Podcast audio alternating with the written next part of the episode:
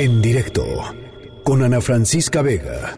Y hacemos contacto en estos momentos con Ariana Marín, es una mexicana que se encuentra en, Lombardía, la región justamente eh, donde se consideró el epicentro eh, europeo de la crisis por el COVID-19, una de las regiones, la región más golpeada eh, en Italia. Y yo te agradezco mucho, Ariana, estos minutitos. Hola, ¿qué tal, Ana? Buenas tardes. Este, antes que nada, mucho gusto y muchas gracias por, invitarme a este espacio. Igualmente, em, Ariana. Gracias. Platícanos, no Sé si me escuchas. Ah, ok, perfecto. Eh, no sé si tengas alguna pregunta específica. Sí, claro. Eh, bueno, mira, leímos con mucha atención una, pues, pues una, eh, una entrada que pusiste en tu cuenta de Facebook, narrando un poco cómo has vivido tú la crisis allá y un poco el llamado a los, a los mexicanos a decir, aprendan de lo que ya pasamos acá y no repitan los mismos errores que se cometieron, ¿no? Sí, así es. quise escribir ese bueno, hice esa publicación inicialmente porque sentí en ese momento que no se estaba tomando en serio el tema en México y desgraciadamente lo estábamos ya viviendo aquí en primera persona. Eh, empezamos a ver una situación de verdad infernal y eso me llevó efectivamente, como dices tú, a escribir ese esa carta, ¿no? Eh, pidiendo por favor a los mexicanos que trataran de reaccionar y se adelantaran a las medidas que aún en ese momento no se habían impuesto por parte del gobierno. Claro. Eh, eh, bueno, la, la cuestión aquí, como dices bien, efectivamente me encuentro en el lugar, en uno de los epicentros más afectados por el coronavirus en Italia. fue todo muy rápido, no tuvimos tiempo, la verdad creo que no tuvimos tiempo de reaccionar porque todo explotó eh, de un momento para otro y creo que es importante que los demás países puedan aprender de, lo, de, los errores que cometió Italia inicialmente, que básicamente ha funcionado como conejillo de indias. Desgraciadamente nos tocó vivir esto. Y, y pues nada, eh, estamos en cuarentena desde, cuarentena oficial desde el día 8 de marzo aquí en, la Lombardía eh, y con medidas muy estrictas desde el 11 de marzo. ¿Cómo es? Eh, em, digo, nosotros hemos estado más o menos con estas medidas, eh, eh, el, guárdate en casa, el quédate en casa definitivo, rotundo por parte del gobierno mexicano se dio apenas el sábado pasado. Muchas personas ya habían decidido, ¿no? Tomar este esta opción de la de la cuarentena para tratar de cooperar en la medida de sus posibilidades pero pues ni de chiste llevamos lo que llevan ustedes en, cuarentena. ¿Cómo es vivir una cuarentena eh, así, Ariana? Porque es, es dura, eh, es duro estar eh, pues en casa, ¿no? No, no es fácil. efectivamente. No tienes toda la razón. Ha sido difícil, muy, muy difícil renunciar básicamente a todo lo que uno está acostumbrado en términos de libertad. obviamente le agradecemos al gobierno las medidas tan estrictas que han puesto para salvaguardar la salud. Sí. Pero por otro lado, eh, es obviamente sí es muy difícil como comentas tú es muy duro ver colapsar todo lo que parecía tan fuerte y tan estructurado y sobre todo muy doloroso sentir tan de cerca eh, la impotencia de quienes tienen que dar frente en primera línea a esta emergencia sobre todo los médicos por decirte. Em, por el por el otro lado tengo que decirte o sea tómame la palabra entre comillas o sea que han sido de, de cierta forma bastante reveladora la situación en el sentido que esta situación creo que a, todos nos ha dado una sacudida. Eh, cuando vives una, una crisis tan de cerca, empiezas a valorar obviamente todo lo que era tu día a día antes, ¿no? Te empiezas a dar cuenta que la, que la acción individual sí puede cambiar algo.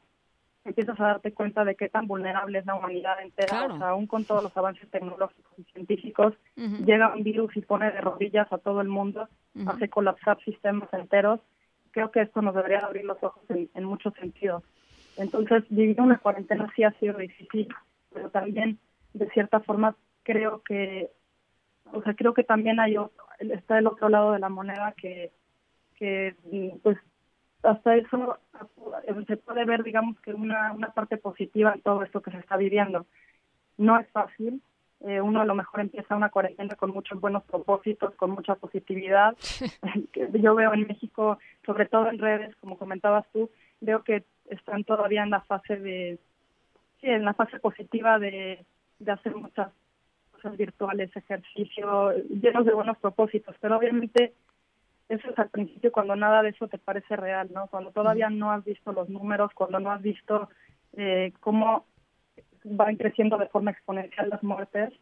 Y, creo que eh, de cierta forma te vas apagando con el tiempo, o sea, van pasando los días y te vas apagando por ¿no? Entonces intentas mantenerte optimista, intentas mantenerte haciendo cosas útiles y no sé, dinámico, de esforzarte para no caer en, el ocio, tratar de, hacer cosas que, para no irte pagando, ¿no? Y sobre todo creo que es la parte más importante y, espero que pueda llegar, es el hecho que eh, creo que lo más importante es enfocarte en cooperar para que todo esto pueda acabar antes y los impactos negativos en, la economía y en, todos los demás sectores puedan ser menores. Oye, tú, en tu en tu cuenta de Facebook también eh, me llamó la atención la parte en donde hablas de tu hermana y, hablas de que ella es, es doctora y que te ha pues resultado muy fuerte ver cómo es que pues después de jornadas de 16 horas este, eh, de, de, trabajo, eh, se, se, colapsa, ¿no? De, del cansancio, de la frustración, de la tristeza y ha tenido un poco, pues, que, que, lidiar también con toda esta cosa que nosotros vemos todavía de, de lejos, que empezamos a ver en, en, algunos, en algunas partes, pero está todavía muy incipiente en México, que es, pues, la importancia de que nuestros trabajadores de sanitarios eh, pues tengan todo para hacerle frente a esto y que además, este, aunque tengan todo, aunque tengan todo, pues se va a colapsar, ¿no? O sea, eh, así es. Definitivamente, sí, Ana, lo que dices es, este, es muy, muy importante porque Italia tiene uno de los mejores sistemas de salud eh, a nivel mundial. Em, efectivamente, los médicos aquí tienen todo y más para poder hacer frente a una crisis de este tamaño y la verdad es que no nos los imaginábamos, pero los hemos visto, o sea, hemos visto el sistema de salud colapsar. Eh, lo vi en primera persona porque, sí, como, como comentas tú, efectivamente mi hermana es este médico y ha estado peleando, digamos, que esta guerra eh, día a día, o sea, están trabajando turnos dobles, están haciendo turnos de, de 16 horas, eh, trabajando sábado, domingo, de noche, de día, a todas horas. ¿Sí? Y es de parte, obviamente, ver cómo hay personas como ellos que están día a día saliendo allá afuera a arriesgarse por, por curarnos, o sea, por, por atendernos. Y al mismo tiempo, lo único que nos están pidiendo es que nos quedemos en la comodidad de nuestras casas, ¿no? Y luego ves gente que no respeta eso, gente que no, a la que no le importa y, y que se olvida de que allá afuera están ellos partiéndose en mil por nosotros y nosotros no podemos ni siquiera quedarnos en nuestras casas, que es lo único que nos ha tocado a la mayor parte de nosotros vivir, ¿no? Sí, que, en Italia es distinto, ¿no? En Italia es, es, distinto en el sentido de que la gente que, que no hizo caso durante mucho tiempo, la gran mayoría de la gente que no hizo caso, no hizo caso un poco pues por despreocupados, por, por no tomar con seriedad algo que era realmente muy serio. Aquí mucha gente que no está haciendo la cuarentena y que no está en casa, pues es porque literalmente vive al día, ¿no? Este, y eso todavía complica más, ¿no? El asunto. Exacto, sí, también efectivamente yo también cuando escribí ese post del que tú hablas, Exacto. yo lo que pedía era que, por favor evitaran salir si no era indispensable, porque claro, estoy consciente que en México hay una situación económica que es diferente a, un país como Italia, o sea, gente que vive día a día y no puede efectivamente eh, aislarse en su casa y encerrarse un mes porque, porque no hay manera de sobrevivir así. Y de eso estoy perfectamente consciente, pero sí creo lo que se puede pedir a, estas personas que están en esa situación es que si tienen que salir y si están obligadas a salir por, por trabajo o por cualquier otra necesidad, es que extremen precauciones. Em, creo que es muy, muy, muy importante.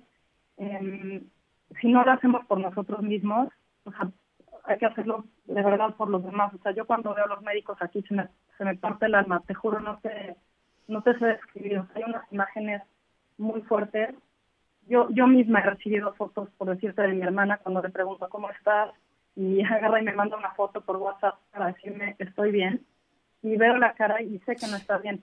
O sea, las marcas del cubrebocas, de los lentes, de, de los guantes en las manos, o sea, es una situación, te juro, muy, o sea, muy impactante y muy fuerte. Bueno, pues eh, yo te agradezco mucho, Ariana, estos minutos. Eh, ojalá podamos conversar un poquito más adelante. Cuídate mucho, este, sigue guardada en casa. Por favor, mándale a tu, a tu hermana un, un saludo de nuestra parte. Y, y, de veras te agradezco mucho eh, la generosidad de tu testimonio. Estamos en comunicación, ¿te parece? De verdad, con toda gusto, cuando, cuando quieran, yo aquí estoy y si puedo ser de utilidad lo que necesiten. Muchísimas gracias a ti por el espacio y por la oportunidad. Gracias. En directo con Ana Francisca Vega.